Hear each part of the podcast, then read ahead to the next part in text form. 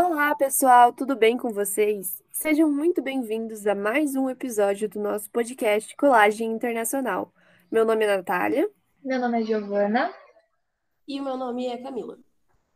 Hoje iremos discutir sobre um tema muito recorrente dentro das relações internacionais: o Itamaraty, a política externa brasileira e, é claro, as relações internacionais. Bom, primeiramente, é relevante expor o que é o Itamaraty e qual a sua função perante essa área tão importante que é a política brasileira. O Itamaraty, ou Ministério das Relações Exteriores, é um órgão do Poder Executivo que tem como responsabilidade assessorar o presidente da República com a formulação e execução da PEB, além de ser responsável pela condução das relações diplomáticas com outros estados e organismos internacionais.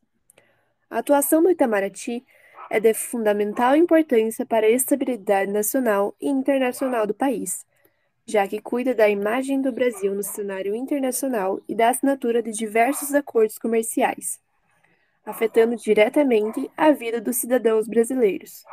Entretanto, apesar de sua indispensável função, o MRE vem sofrendo duras críticas acerca de diversas polêmicas. Apesar de ser um órgão responsável pela representação do povo brasileiro internacionalmente, o Itamaraty nunca foi uma instituição democrática.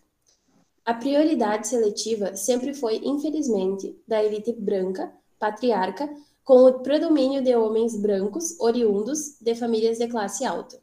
Esse monopólio, que se tornou uma tradição obscura da instituição, demonstra a absurda desigualdade no acesso a oportunidades de carreiras de alto escalão com a falta de representatividade aparente, por exemplo, de negros e mulheres.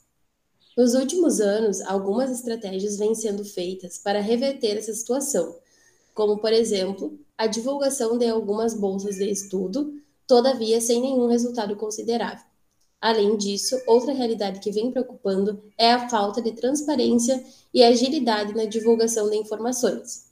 A tática argumentativa utilizada pelos membros do MRE é, é de um estilo é, retórico com muitos discursos vagos que acabam não sendo muito objetivos em suas explanações. Outro fator que influencia diretamente a condução da política externa brasileira é o governo no qual ela se encontra, podendo sofrer alterações benéficas ou não no cenário internacional, de acordo com o posicionamento do presidente da República.